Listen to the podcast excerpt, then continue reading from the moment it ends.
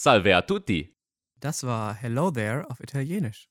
Wir haben uns vorgenommen, dass wir jetzt quasi aus dem Running Gag oder einen Running Gag kreieren und einfach mal dieses ähm, Hello There Multilanguage Compilation einfach mal nutzen, um euch die Sprachen der Welt beizubringen, während wir über Star Wars lachen gemeinsam. Genau. Ja, herzlich willkommen zur sechsten Folge von Order 98.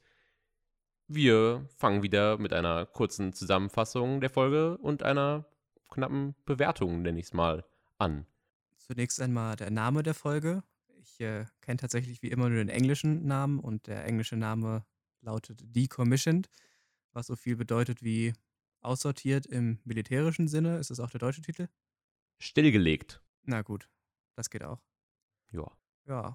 Wie fand ich die Folge? In Äh, der bisherigen. Erst, wollen, wollen wir erst die, ähm, erst die Meinung oder erst die Zusammenfassung? Ach, ich kann jetzt erst meine Meinung sagen, wenn ich schon dabei bin. Ja. Ich finde, in der bisherigen Serie ist es meine zweitliebste Folge. Ich fand die allererste Folge sicherlich am besten. Ich denke, da stimmen mir die meisten Leute auch zu. Danach war jede Folge mindestens solide. Es gab jetzt noch keine, die mir nicht gefallen hat, aber die stach jetzt wirklich wieder heraus aus verschiedensten Gründen, die wir nachher besprechen werden. Aber als kurze Zusammenfassung, prinzipiell, The Bad Batch bekommt einen neuen Auftrag von Sid, wo sie sich am Anfang immer noch befinden aus der letzten Folge und sollen auf Corellia einen alten Taktik-Druiden aus den Klonkriegen der Separatisten äh, holen, also den Kopf von dem, weil das angeblich wertvolle Informationen enthalten soll. Und treffen dort auf unerwarteten Widerstand. Ja, ja, unerwarteter Widerstand. Äh, ja, ich kann mich dem auch anschließen. Also, gerade wenn man jetzt alleine betrachtet, die ersten zwei Folgen außen vor und dann die, die vier danach, da würde ich auch sagen, das ist auf jeden Fall die beste. Also, ich würde würd auch sagen, das ist die beste nach der ersten äh, in meinem persönlichen Empfinden. Und sie kriegt irgendwie das Pacing auf diese, Kurz, auf diese Kürze am besten hin. Also, Ja. es ist irgendwie die ganze Zeit Action und das hat, äh, es kommt keine Langeweile auf und ja, Ja, das, das ist mir auch aufgefallen. Die Folge ging auch, finde ich, sehr schnell rum, weil eben das so gut, das Pacing so gut ist. ja. Ich bin mal gespannt, ob im späteren Verlauf der Staffel auch mal eine Folge kommt, die mir oder uns so gar nicht gefällt. Ja, aber ansonsten 5 von 5 toten Gangans, oder? Würde ich geben, ja. ja. Ja, geht mir ähnlich. Dann würden wir schon zum längeren Teil kommen, also zur langen Fol Folgenbesprechung. Es sei denn, es fällt dir jetzt noch konkret vorher was ein, was du ansprechen möchtest. Nein. Ja, wir beginnen in Sid's Bar, wo wir auch quasi aufgehört haben. Wir wissen jetzt nicht, wie viel Zeit vergangen ist. Ich würde aber sagen, es wäre der nächste Tag oder vielleicht sogar noch am selben Tag. Ja. Ähm, und wir beobachten Omega bei Zielübungen mit ihrem neu aufgesammelten Gadget. Also ähm, Bogenschießen ist jetzt ihr, ihr Ding. Und da werden auch direkt die beiden ähm, Banausen aus dem äh, Intro der ersten, äh, der letzten Folge aufgegriffen. Also der Iterianer und der ähm, die Weequay beobachten sie auch dabei. Also alle sind um sie rum und die beiden haben Wetten abgeschlossen, ob sie es hinbekommt oder nicht. Äh, wird da, da hin und her geredet und ähm, ja, die sagten, ja, ich habe ja dreimal getroffen und dann meinte Echo, also gibt dann so lehrreiche Soldatenweisheiten. Ja, die Leistung eines Soldaten muss konstant sein. Du hast nur drei von zwölf Mal getroffen und äh, du musst lernen, dich nicht ablenken zu lassen, was am Ende der Folge ihre Lektion sozusagen darstellt, wie wir sehen werden. Das finde ich tatsächlich als Lektion ziemlich wertvoll, weil man sich ja oft mit weniger zufrieden gibt und 3 von 12 ist jetzt zwar keine schlechte Quote, immerhin 25 Prozent, aber ich denke auch ihr wurde im Verlauf der Folge bewusst, dass 25 Prozent Trefferquote in einem wirklichen Kampf dir nicht hilft. Und dazu kommt, was ich an der Szene sehr schön fand, dass quasi Sid auch eine Art Men Mentorrolle einnimmt für Omega. Und zwar nimmt sie dann den Bogen, schießt drei, viermal aufs Ziel, trifft alle und sagt dann, ja, deine Nudelarme, ich glaube auf Englisch hat sie Noodle Arms gesagt, deswegen, ich weiß nicht, was sie auf Deutsch gesagt hat, äh, dass Ich glaube ihre dürre Nudelarme so, nicht, ni- ja, nicht reichen würden und sie doch ein wenig trainieren müsste, während aber Hunter ist es, glaube ich, sagt, dass sie sich einfach nicht ablenken lassen soll. Also quasi die Lektion Fokus gegen rohe Kraft. Und am Hm. Ende der Folge werden wir auch merken, was Omega davon jetzt verbessert hat, um erfolgreich zu sein. Finde ich auch quasi sie bringt es ihr jetzt ja nicht bei, weil die anderen könnten wahrscheinlich theoretisch auch alle Bogen schießen, aber ähm, hat ja schon einen gewissen Charakter, dass ein Trandoshana einen Bogen benutzt. Also so eine typische Jagdwaffe fand ich irgendwie dann passend. Mich würde, mich würde auch interessieren, ob dieser Bogen, weil es ist ja ein Laserbogen und der Abzug ist ja auch ein, ein Laserstrahl, ob da Ja. mehr Widerstand oder weniger ist als bei unseren naja, normalen Holzbögen zum Beispiel. Hm, stimmt. ist die Frage. Also so wie Omega zieht, scheint es schon eine gewisse Spannung zu haben. Also sie müsse sich schon ein wenig anstrengen, so wie ich das gesehen habe. Aber ich bin mir nicht sicher. Vielleicht sind es wirklich nur ihre Nudelarme. Ja, also es ist halt die Frage, weil im Endeffekt, ähm, wie hat denn so ein, es ist ja im Sinne, La Laser in Star Wars sind ja eigentlich Hanebüchen, wie sie funktionieren, wenn man da vom Lichtschwert ausgeht, das einfach irgendwo aufhört. So funktioniert ja Licht nicht. Ja. Ähm, ja, also ist ja ein bisschen fragwürdig, wie dann Widerstand funktioniert, sozusagen, wenn du weißt, was ich meine. Aber Ja. ähm, ja, sie scheint, an, sie, sie scheint dann schon etwas Kraft aufbringen zu müssen. Auf jeden Fall äh, kommt dann raus, dass Sid möchte, dass sie noch einen Auftrag für sie erledigen. Also, wir haben das nicht unbedingt gemutmaßt dann konkret in der letzten Folge, aber wir gingen davon jetzt aus, ähm, ob sie denn wohl für sie weiterarbeiten oder halt nicht. Und sie äh, präsentiert das auch so, ja, ihr entscheidet euch nicht, das zu machen, sondern ihr macht das jetzt. Und sie trägt ihn auf, auf Corellia einen Taktikdroiden ausfindig zu machen in einem Ab Abwrackwerk. Also die Droiden, die aus dem Krieg übrig geblieben sind, werden da zerlegt und sie sollen halt diesen Droiden ranschaffen, um, naja, wichtige Informationen daraus ziehen zu können. Dazu, der Druide hat natürlich drei Jahre lang gegen Klontruppen gekämpft.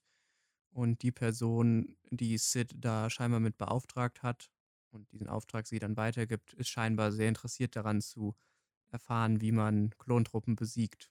Also könnte in mehrere Richtungen gehen.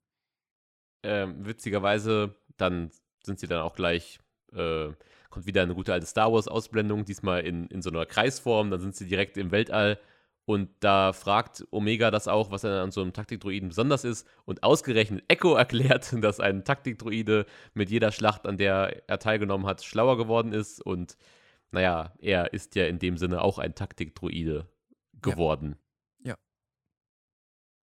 Ja, ansonsten, ähm, Tech ergänzt dann halt genau, dass es halt wichtig ist, äh, dass ein Taktikdroide in aktuellen Zeiten sehr interessant ist, weil er ja weiß, wie man Klone besiegt.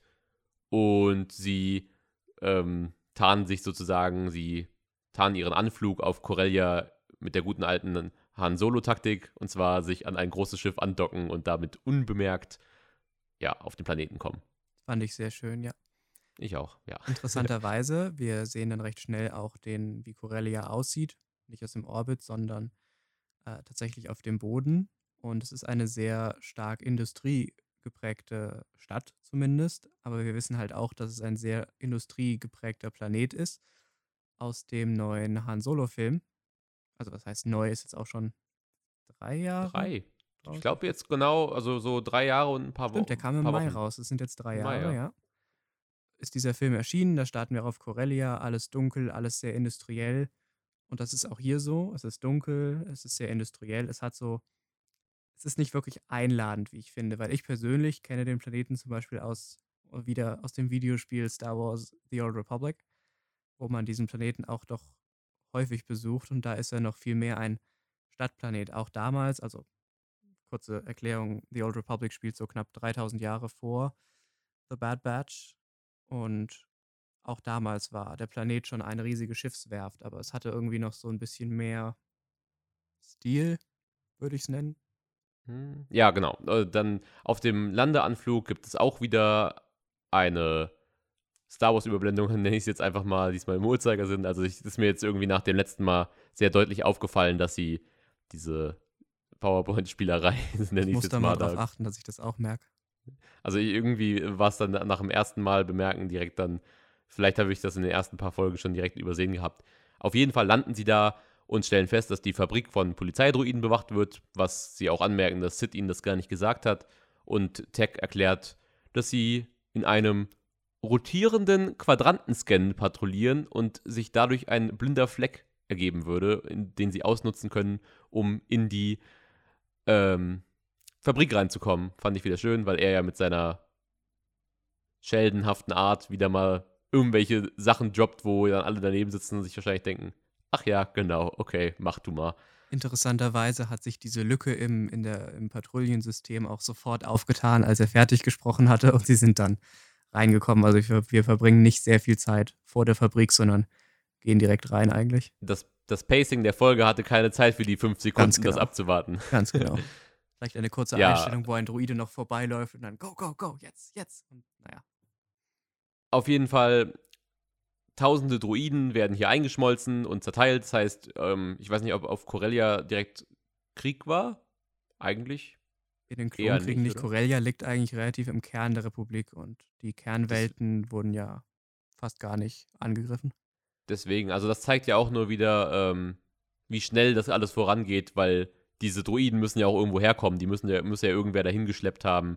Das heißt, ähm, ja, wir wissen jetzt nicht, wie viel Zeit vergangen ist, aber auf jeden Fall läuft die Maschinerie der Republik, der Nicht-Republik der Galaxis, in diesem Fall des Imperiums, auf Hochtouren, um, naja, den Umbruch zu gestalten, sozusagen. In der Fabrik soll Wrecker Ausschau halten und beschwert sich, dass das früher Crosshairs Job war. Und das ist nicht die einzige Gemeinsamkeit, die er in dieser Folge mit Crosshair hat. Aber darauf können wir dann sehr, sehr, sehr später schönes sprechen. Foreshadowing. Sehr, sehr schön. Ja, ansonsten Omega soll Ausschau nach dem Zielobjekt halten. Also sie wird nicht wieder, weiß ich nicht, im Schiff geparkt und dann wird gesagt, ja, hier, ähm, warte mal, sondern sie darf auch eine Aufgabe erfüllen, sozusagen. Und ja, die Klone kämpfen sich dann mehr oder weniger durch den durch die Angestellten durch, aber benutzen dabei, äh, ja, durch die Fabrikarbeiter, aber benutzen dabei Betäubungsschüsse. Also sie sind jetzt nicht darauf, also, ne, sie sind immer noch Klone und sie haben ja ihr Gewissen noch und sie sind jetzt nicht dann das ähm, Kriegsverbrecher-Aufräumkommando von Crosshair. Ja, wichtig ist, es werden auch alle betäubt. Ich glaube, niemand kommt ums Leben, zumindest nicht onscreen. Vielleicht fällt einer in den Lava-Pool, das kann ja trotzdem sein, ich weiß es nicht, das sieht man aber nicht. Und ähm, finde es einfach schön, dass sie Omega nicht nur als Teil des Teams akzeptieren, sondern sie jetzt auch langsam in das Team wirklich so richtig aufnehmen als, als eine Art Funktion, die sie erfüllen kann. Ich meine, sie ja. ist zwar noch nicht an der Frontline, würde ich sagen, also sie nehmen sie schon quasi aus den gefährlichsten Sachen raus, aber geben ihr trotzdem das Gefühl, dass das, was sie tut, wichtig ist. Und das ist es ja auch in der Tat, finde ich.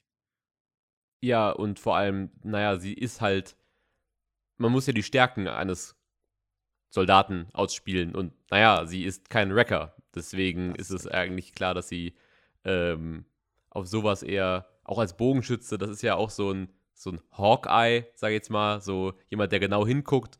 Und dadurch lernt sie halt auch quasi in dieser Aufgabe die Lektion für die Folge, die wir vorhin schon angesprochen haben, halt Konzentration. Sie behält die ganze Zeit in diesem ganzen Wirrwarr diesen Druidenkopf dann äh, im Auge, nachdem sie ihn entdeckt hat. Ja. Als Omega übrigens diesen Druidenkopf entdeckt, taucht jemand auf, der ihn klaut, und neben ihr ähm, taucht Rafa Martez auf und stellt sie sozusagen. Und naja, das war eine willkommene Überraschung. Woher kennen wir die denn, Lukas? Ja, also ich muss ehrlich sagen, ich hatte gar nicht damit gerechnet, dass wir die beiden, also Rafa und ihre Schwester Trace, dass wir die jemals wiedersehen. Die Hätte kennen wir nämlich gedacht. tatsächlich, ja. Die kennen wir tatsächlich aus der letzten Staffel The Clone Wars, die auch ziemlich genau vor einem Jahr beendet wurde. Äh, da hatten sie einen Vier-Episoden-Arc mit Ahsoka, wo sie dann das Pike Syndicate infiltriert haben und da Spice-Lieferungen und so weiter gemacht haben. Und die beiden Schwestern kamen, gut, ich sage jetzt einfach mal im Internet, nicht wirklich gut an weiß nicht, wo die meisten ihr Problem mit hatten. Ich persönlich hatte jetzt kein Problem mit den beiden. Hattest du eins? Nicht wirklich. Es ist halt einfach nur der, der schlechteste Arc in einer sehr guten Staffel. Ja, was ich finde, es wertet die Staffel auch nicht wirklich ab in irgendeiner Art. Es macht die Staffel.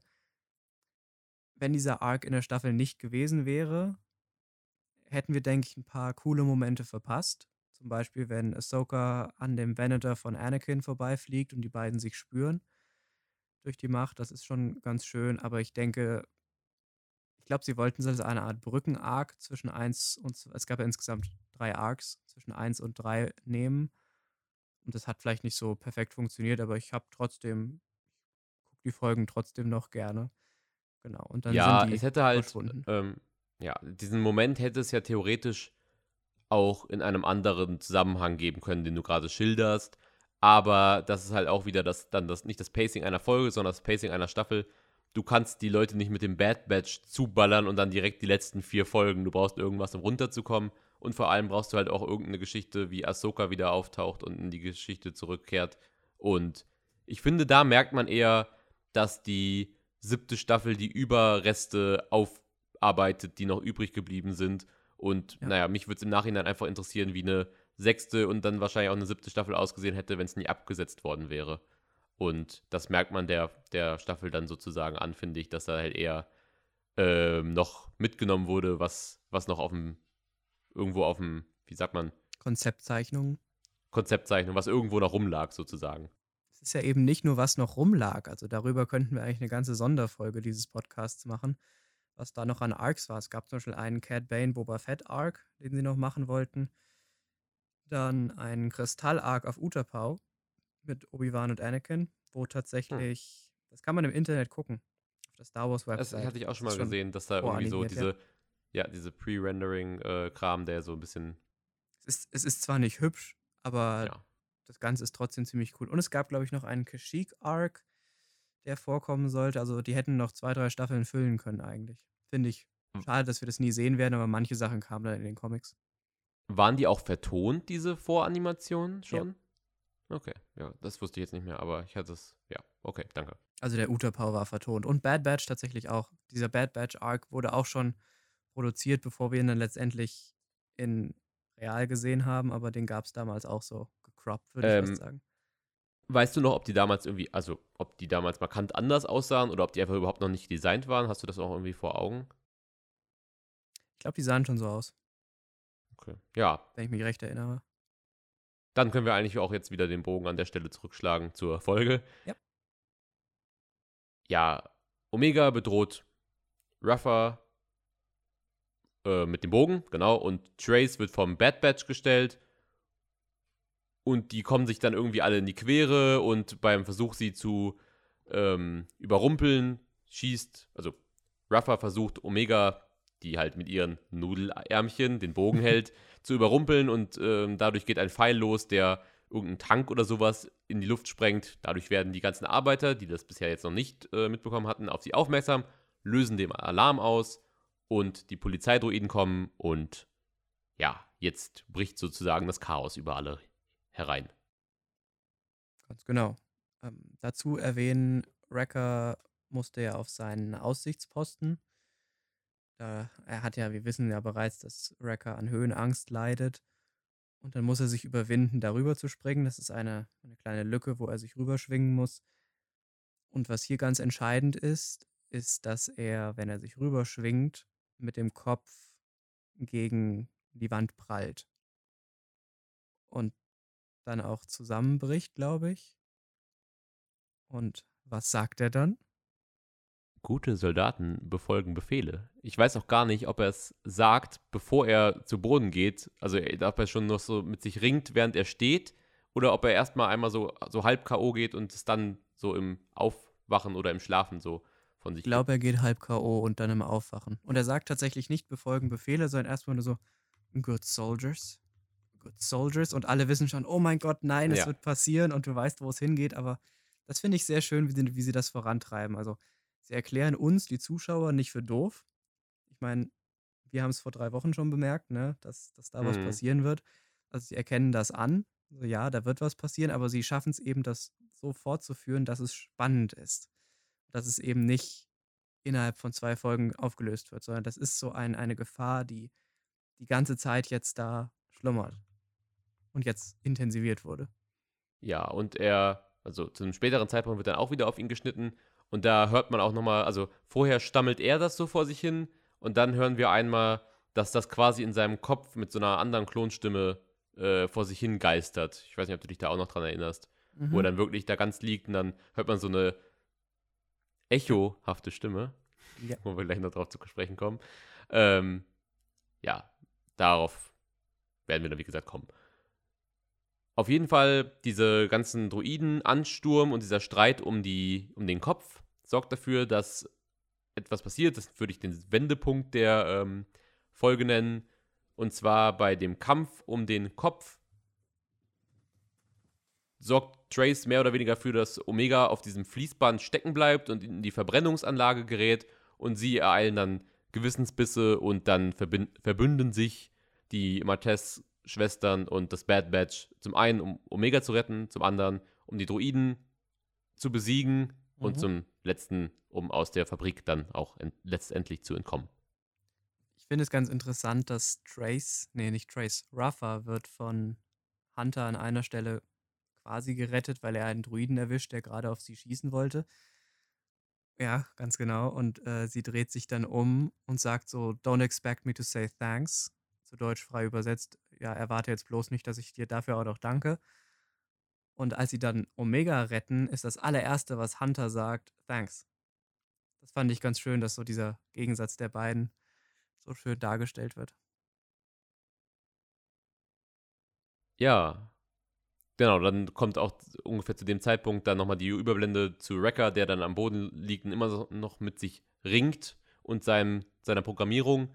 Und dann kommt der von dir angekündigte beste Wortwitz in Star Wars. Es ist Viel nicht Spaß, nur der beste Wortwitz, es ist der absolut beste Witz in Star Wars History. Also ich, vor allem wegen den Ramifications des Ganzen, das, das war einfach großartig. Kurz zur Erklärung ähm, Rafa und Trace hocken in Deckung und dann sagt Trace etwas, was Rafa gerade gesagt hat. Ich weiß nicht exakt was.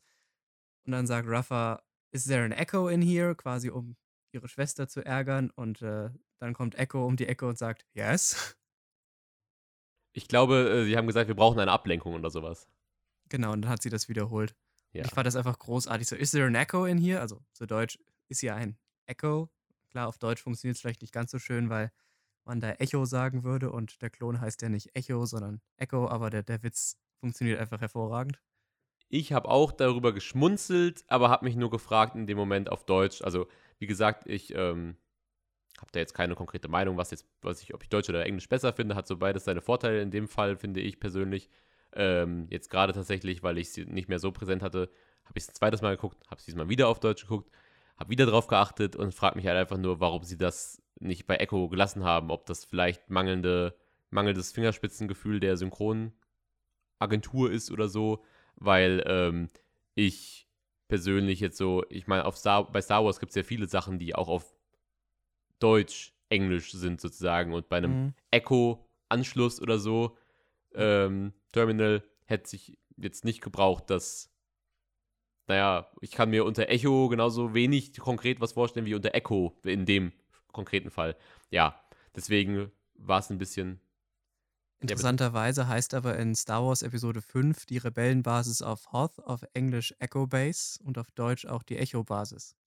Also scheinbar, da haben sie es dann auch eingedeutscht und Echos Namen nicht. Das ist ein bisschen unkonstant. Ja, aber das ist dann wahrscheinlich auch der Zeit geschuldet und dass es halt im Endeffekt vielleicht von dem Militärischen her äh, dann damals so, naja, ist ja Mil Militäralphabet. Richtig. Echo. Ja, war auf jeden Fall. Ähm, auf Deutsch funktioniert der Witz auch, nicht ganz so galant, aber du warst so begeistert, dass wir es ansprechen wollten. Ich finde es einfach nur großartig, den Gedanken zu haben, dass Echo quasi seine ganze Zeit, die er an der Front ist, darauf gewartet hat, dass mal jemand von einem Echo redet, dass er dann ankommen kann, so, yes, I'm here, I'm Echo. Das, das, das ist sowas, das stelle ich mir gern vor, so als Witz in diesen dunklen Zeiten. Letztendlich, er springt ein, um Folgendes zu tun. Er soll den Taktikdroiden darauf programmieren, den Droiden-Wracks, den Kampfdroiden-Wracks, die da rumliegen, äh, den Befehl zu geben, auf die Polizeidroiden loszugehen Währenddessen schafft es dann Wrecker, sich richtig aufzurappeln und eilt den anderen zu Hilfe. Und witzigerweise haben wir dann auch jetzt hier direkt die Verbindung wieder.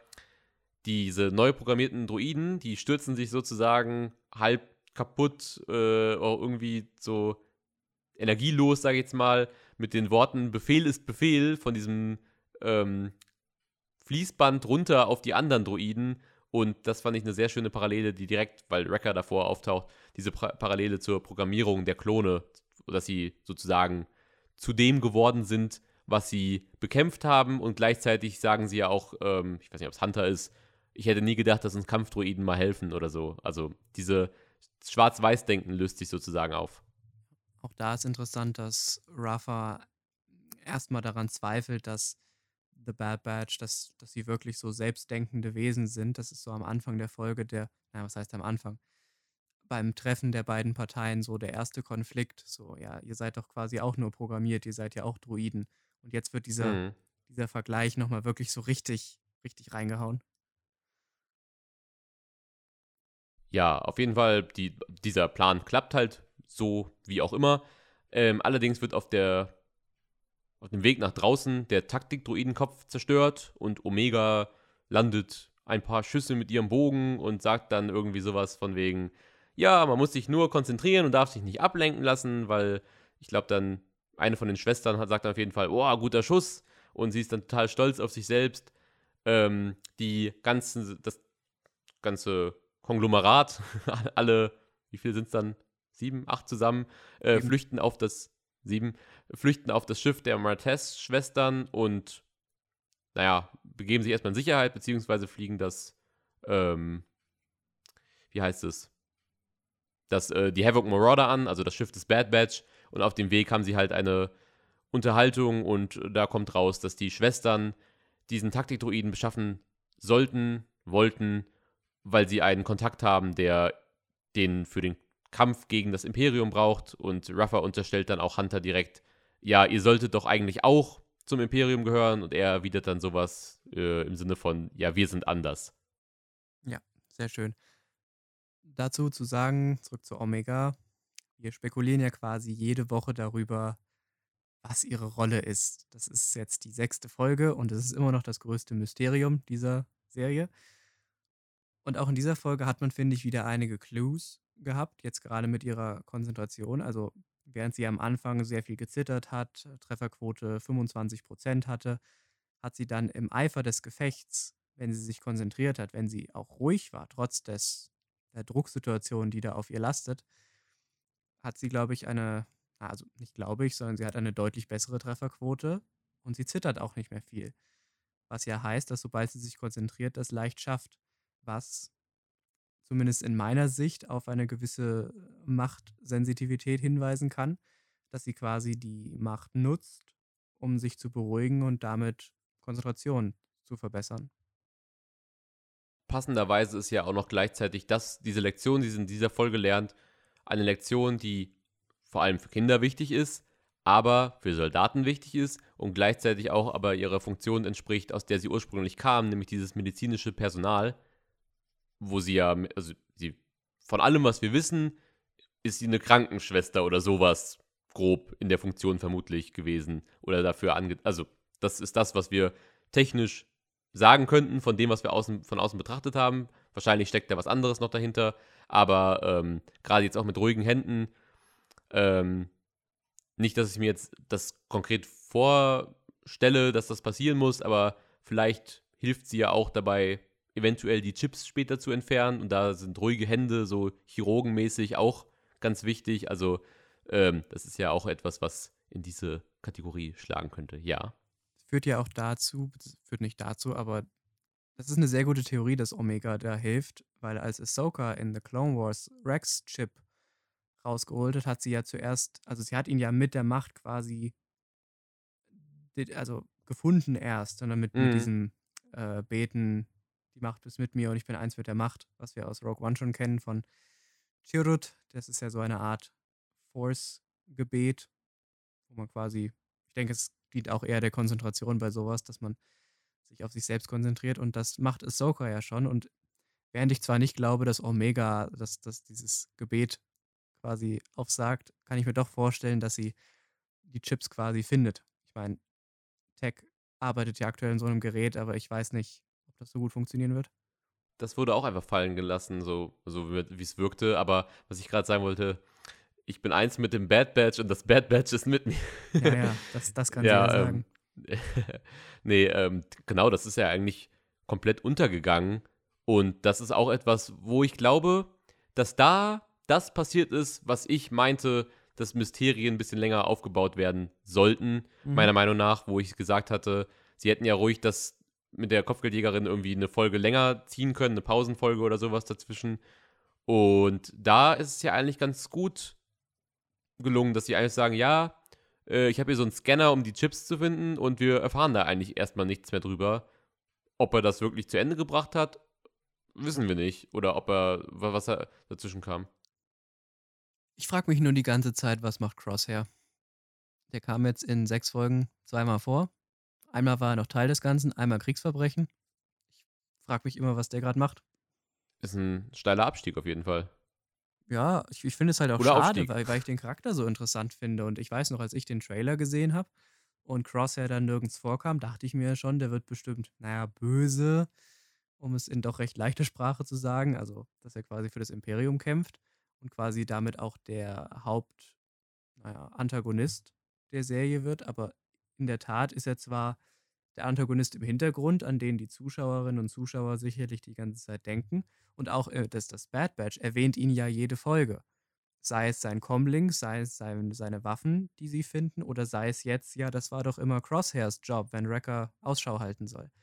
Also der, er ist schon präsent in, in ihren Gedanken und auch unseren, aber er hat halt keinerlei Screentime. Und ich finde es interessant, wie sie das so auch, auch um ihn so eine Art Mysterium machen. Was macht er jetzt? Weil wir können jetzt nur hier sitzen und spekulieren, bekämpft er seine Programmierung? Weil bei Wrecker haben wir das ja gesehen, dass er jetzt, die Programmierung wurde ausgelöst. Scheinbar jetzt endgültig, weil er jetzt diese, uh, Good Soldiers Follow Orders Worte bereits sagt. Aber, ich, aber man hat ja gesehen, dass er auch dagegen kämpft. Und ich finde es, würde gerne wissen, also ein wenig persönlicher mal in aus Crosshairs Sicht die Serie zu erleben. Ja, ich finde es erstaunlich, dass die Folge jetzt sechs, die Staffel sechs Folgen bisher hinbekommen hat und es gibt keinen klaren Antagonisten, der nur böse ist oder so in der ja. Richtung. Alle Auch höchstens, ja, höchstens vielleicht Tarkin, weil er so für diese obere Riege des Imperiums steht, weil du hast, ähm, du hast Crosshair, der eindeutig der Wolf im Schafspelz ist oder umgekehrt. Also da ist ja quasi ihr, ihr Bruder noch dahinter. Ja, das und, Schaf äh, im Wolfspelz, ja. Genau. Richtiges Psychoschaf. Ja. Ähm, erklärt vielleicht die Kriegsverbrechen. Auf jeden Fall äh, ist es ja so, dass ähm, er nicht klar als böse zu definieren ist und vor allem sagt ja auch Omega in der ersten Folge, glaube ich, es ist nicht deine Schuld. Mhm. Und dann weitergehend haben wir ansonsten nur so Randerscheinungen, die jetzt imperialen Klone, die sind auch nicht so wirklich wichtig. Man hat Fennec, von der wir aber auch wissen, dass sie irgendwann gut ist und dass sie in der Folge ja eigentlich auch nicht konkret was Böses macht. Mhm. Äh, wir haben die Anführer von Camino, wo wir auch noch nicht wissen, was die genau wollen, aber die haben auch alle ähm, zwiespältige Interessen. Also es ist jetzt nicht so, dass da jemand, äh, dass da jetzt ein Palpatine sitzt und der die ganze Zeit sich denkt, haha, das folgt alles meinem bösen Plan und wir werden jetzt irgendwie auf irgendwas hinarbeiten, sondern es ist halt hier schönes, schöne Grautöne, sagen wir es mal so. Ja. Es hält halt auch die Folgen interessant. Also ich habe ja eingangs gesagt, dass es noch keine Folge gab, die mir nicht gefallen hat in irgendeiner Art.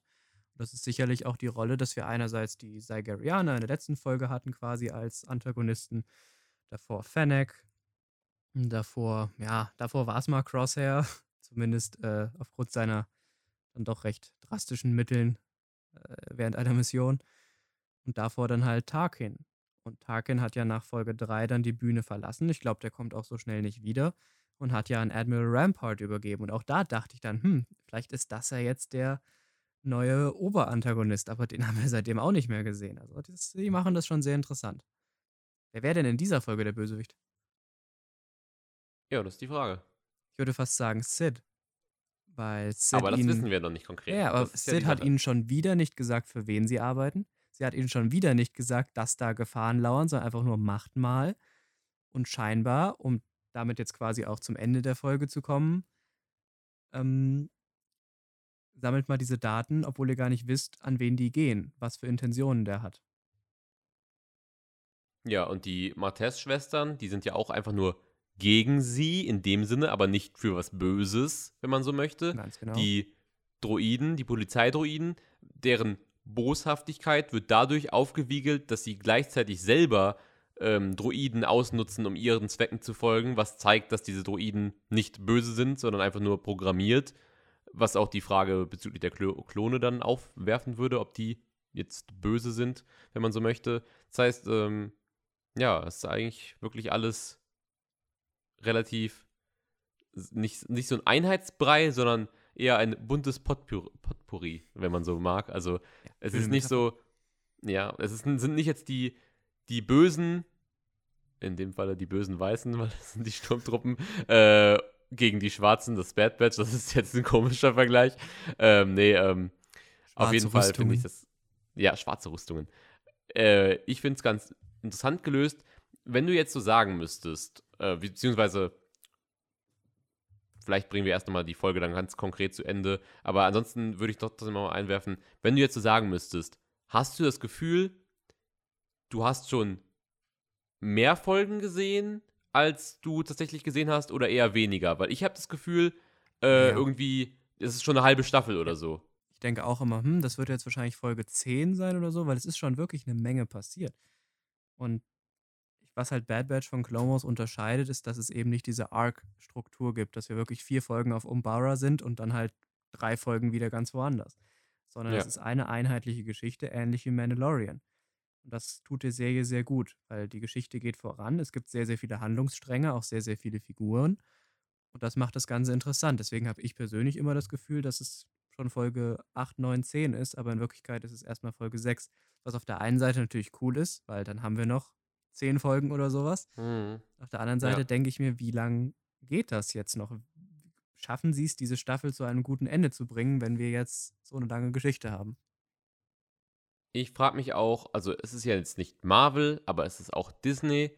Und ich frage mich, ob sie jetzt mehr so in den Event-Charakter einer Serie reingehen wollen. Also jetzt zum Beispiel diese, ähm, ich weiß nicht, ob die das, das sagt, hier Captain, ne, nicht Captain America, sondern Falcon and the Winter Soldier war ja eine sechsfolgige äh, Serie. Ich glaube, dieses, also zu Loki kommt jetzt am Mittwoch auch eine Serie, die hat auch, glaube ich, nur vier, fünf, sechs Folgen. Und was mit The Book of Boba Fett ist, haben wir auch keine Ahnung. Ja. Und würdest du jetzt, also ich bin mir sehr sicher, es kommt eine zweite Staffel, das ist für mich eigentlich schon gesetzt, weil das wäre sonst anders vermarktet worden. Mhm. Aber würdest du jetzt spontan sagen, also ich, ich würde, wenn ich jetzt das einschätzen müsste, würde ich sagen, die, die Serie kriegt zwei oder drei Staffeln und das war's dann. Würde ich so aus dem Bauchgefühl sagen.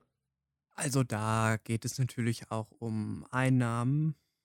Viele Leute gucken das? Ist die Serie beliebt? Und bisher kommt die Serie halt wirklich sehr, sehr gut an. Das heißt, ich kann mir vorstellen, dass es schon so mindestens drei Staffeln gibt. Ich hoffe nur, dass sie die Geschichte zu Ende bringen und dann nicht noch was oben drauflegen, wenn die Geschichte auch zu Ende ist. Also, das ist ja immer ein bisschen schwierig, wenn eine Serie zu viel Hype bekommt. Gut, das wird Bad Batch nicht passieren. Ich habe jetzt hauptsächlich Game of Thrones im Hintergrund, im Hinterkopf. Aber wenn eine Serie zu erfolgreich wird, endet sie meistens schlecht. Oder auch Filme wie Lost zum Beispiel. Ja, oder sehr sie enden, sie enden nicht. Das ist eher das Problem. So wie Big Bang Theory, Beispiel- die ewig lang gemacht haben und es wurde immer schlechter und dann haben sie irgendwann gesagt, okay, jetzt, jetzt ist Schluss. Ja, oder bei How I Met Your Mother, wo sie nach der ersten, nach den ersten fünf Folgen oder so das Ende abgedreht hatten und dann nur noch herausgezögert haben, wie, wie lange sie brauchen, bis sie da hinkommen. Ähm, ja, Wäre das da, da, Ende anders gewesen, wäre es hervorragend. Wie meinst du das alternative Ende? Ich finde, das alternative Ende, wo Robin mit Barney bleibt, hätte ich perfekt gefunden. Eigentlich. Und Ja, Warum, äh, warum will das kann nicht Ted nicht mit seiner Frau glücklich sein? Ich will das jetzt nicht anstoßen, aber meiner Meinung nach ist das echte Ende das sinnvollere Ende. Nicht aus dem Grund, dass ich das für das Seriengefühl besser finde, sondern das ist die einzige logische Erklärung, warum er so lange irgendeine Scheiße erzählt. Und wenn du nicht so konsequent bist, das nach vier Staffeln oder fünf Staffeln zu beenden, ist es in meinen Augen dann die einzige logische Erklärung, warum er das so lange gezogen hat. Aber darauf wollen wir jetzt gar nicht eingehen. Wir Ja. kommen zurück äh, zum Ende der Staffel, Staffelfolge. Ähm, auf jeden Fall wird dann quasi dann landen sie beim Schiff, die trennen sich, als äh, das Bad Batch auf die Havoc Marauder zurückkehren kann Und dann offenbart Hunter, dass diese Taktikdroiden-Informationen nicht völlig verloren gegangen sind, sondern Tech hat beim Umprogrammieren des Kopfes die Daten sozusagen extrahiert.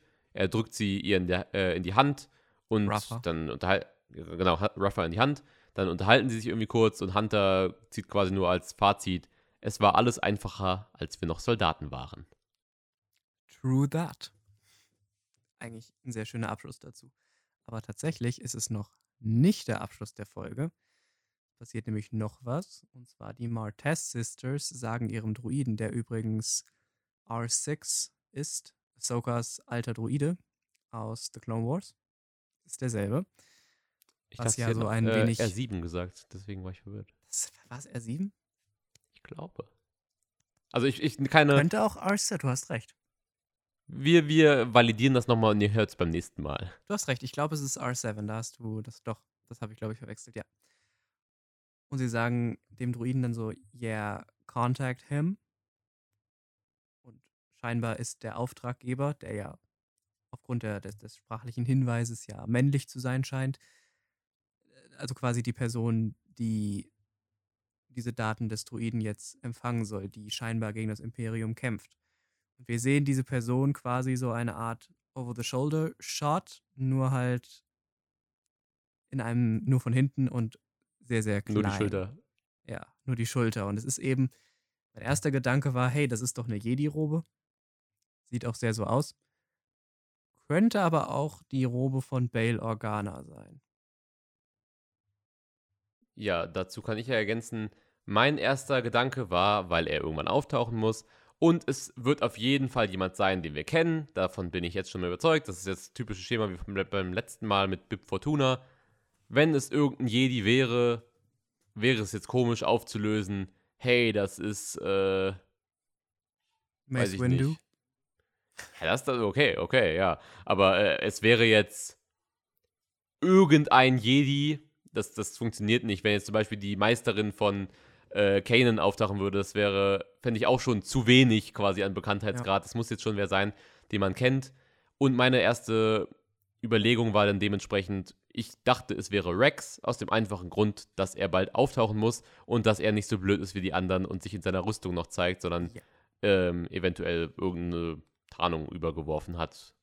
Wobei er sich dann, wenn wir ihn dann treffen, glaube ich, auch in seiner Rüstung rumläuft. So wie die Trailer-Shots, da hat er seine Rüstung dann an und ist scheinbar genauso dämlich. Aber ich würde über Hologramm, wenn ich ein Deserteur wäre, würde ich mich, glaube ich, auch nicht überall mit Rüstung zeigen. Ja, ansonsten war meine Überlegung, ich glaube auch, du hattest es auch geteilt, bis wir nochmal ein zweites Mal geguckt haben und dann nochmal gemerkt haben, dass sie him oder beziehungsweise ihn sagen, hatten wir auch kurz gedacht, ob es Ahsoka sein könnte, weil ja das die Verbindung zu den Martez-Schwestern erklären könnte. Und ihr Druide. Aber- also die kennen sich ja. alle schon und ich, ich kann mir auch vorstellen, dass Rex natürlich über Ahsoka da rangekommen ist. Stimmt, das wäre Kontakt. dann auch naheliegend. Bin gespannt, ob ähm, wir Ahsoka mal sehen in der Serie.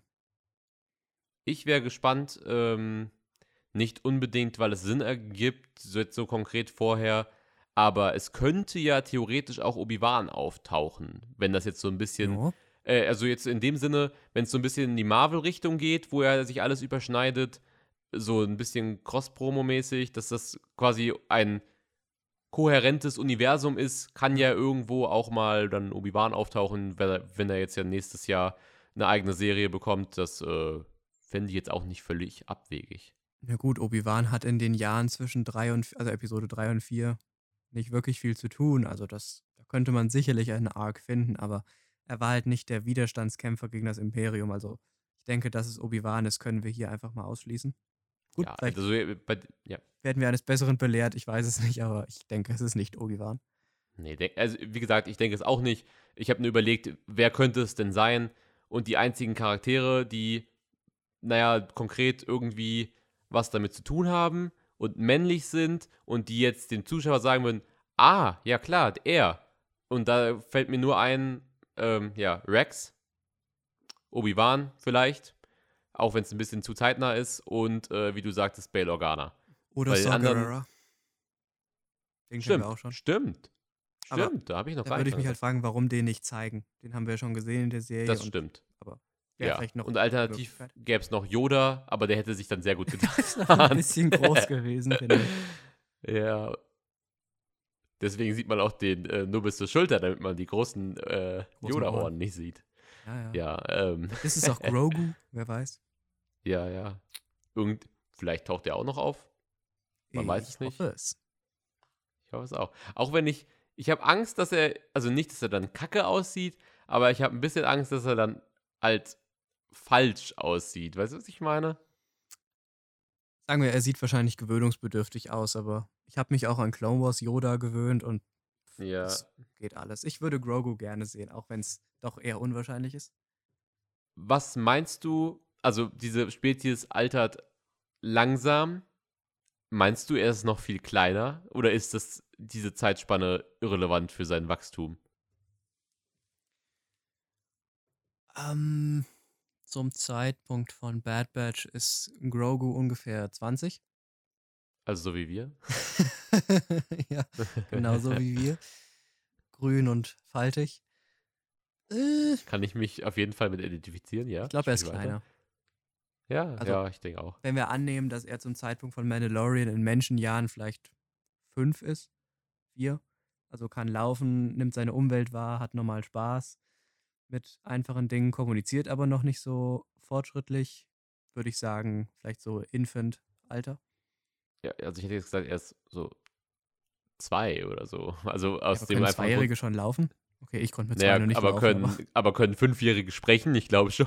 ja, das ist halt die Frage. Äh, wenn er wirklich Er, die er ist irgendwo in einem, in einem komischen, äh, ach, wie soll man sagen, Welpenstadium. Also er kann, er kann schon irgendwie was, aber das Sprechen fehlt noch. Ich muss halt sagen, er kann halt schon mit Menschen interagieren und reagieren. Und da würde ich sagen, er ist schon mindestens drei Jahre alt an sich, so wie er seine Umwelt wahrnimmt. Aber sprechen musst du ja auch lernen durch äußere Einflüsse. Und wenn er 30 Jahre lang nach den Klonkriegen scheinbar nur von Versteck zu Versteck ist, ohne richtige äh, Vaterfigur oder so, oder Mutter, je nachdem, dann weiß ich nicht, ob die Sprache sich entwickelt hätte. So in der Form. Also gut, wer weiß, wie das bei Yodas Spezies ist. Das wissen wir alle nicht, aber kleiner Exkurs zu Grogus Aufwachsen. Ja, ich meine, wir sind jetzt quasi auch mit dem, mit der Folgenbesprechung am Ende und ihr seht, ihr hört schon, dass wir ein bisschen abgedriftet sind, aber dann würde ich eigentlich auch gerade nochmal, wenn wir jetzt schon bei dem Themenblock sind, anschneiden, ähm, einfach aus dem Nichts. Was meinst du, wie lange Grogu effektiv schon in der Jedi-Ausbildung war? Also meinst du, der kam so. Glaube, der war gar äh, nicht in der Ausbildung. Ja, aber denke, er, er ich denke er ja, war eher so in Jedi Temple Daycare und hat halt vielleicht so, so mal eine Kugel fliegen lassen. Das kann sein, aber ich glaube, Ausbildung hat er nicht gekriegt. Also, weil gefühlt ist es so, ähm, er ist so das Kind, das ein halbes Jahr in der Schule gefehlt hat und dann wiederkam, als der Amoklauf war. um Gottes Willen. weil so hat es so ein Ah. bisschen den Eindruck, weil so, so viel mehr kann ja davor auch nicht passiert sein und der ist dann da aufgekratzt worden und naja, das Einzige, woran er sich erinnert, ist ein Genozid, also ja. Oh Naja. Mann, ja. Damit können wir den Podcast jetzt, glaube ich, auch beenden. Ja, ich glaube auch. Ähm, wir hoffen, es hat euch wieder gefallen. Wir haben auch, vielleicht merkt ihr das bei Lukas, ich habe auch ein, ich habe mir ein anderes Mikrofon angeschafft. Dadurch hat Lukas das, was ich vorher hatte. Und äh, wir hoffen, er ist ein bisschen besser zu verstehen, weil es ein bisschen verrauscht war. Wir sind aber allerdings wiederum nur im Ausprobieren. Wenn wir irgendwann mal den finalen Zustand in fünf Jahren haben, könnt ihr hierhin zurückkehren und uns auslachen. Ja, Aber das bis werden wir, glaube dahin- ich, auch selbst tun. Das denke ich. Das könnte ich jetzt schon über die äh, Folge, wo wir so viel äh, Nachhalt drin hatten. Äh, wir hoffen, diesmal ist alles ähm, okay. Wir halten uns weiterhin dran, zeitnah zu berichten. Ihr wollt ja tagesaktuelle Themen hören. Und wir können sogar auch schon sagen, auch wenn es wieder eine Ankündigung ist und immer noch nichts passiert ist, aber unser zusätzlicher Podcast-Gast hat in sehr, sehr geringer Zeit geraumt viele ähm, äh, Clone Wars-Folgen aufgeholt, um dann in, Pod, äh, in den Podcast mit einzusteigen. Ihm fehlen dann quasi nur noch die besten Folgen aus Staffel 7. Ich glaube, er ist kurz vorm Ende. Und ähm, dann können wir bald in Zukunft auch mal einen, äh, könnt ihr eine dritte Stimme genießen, der wahrscheinlich sehr viel Gegenwind zu dem geben wird, was wir hier von uns geben. Ja, Aber das da ist ja auch schon drauf. hilfreich für die Diskussion. Ja, ich auch. Dann verbleiben wir damit, wie immer, möge die Macht mit euch sein und ciao.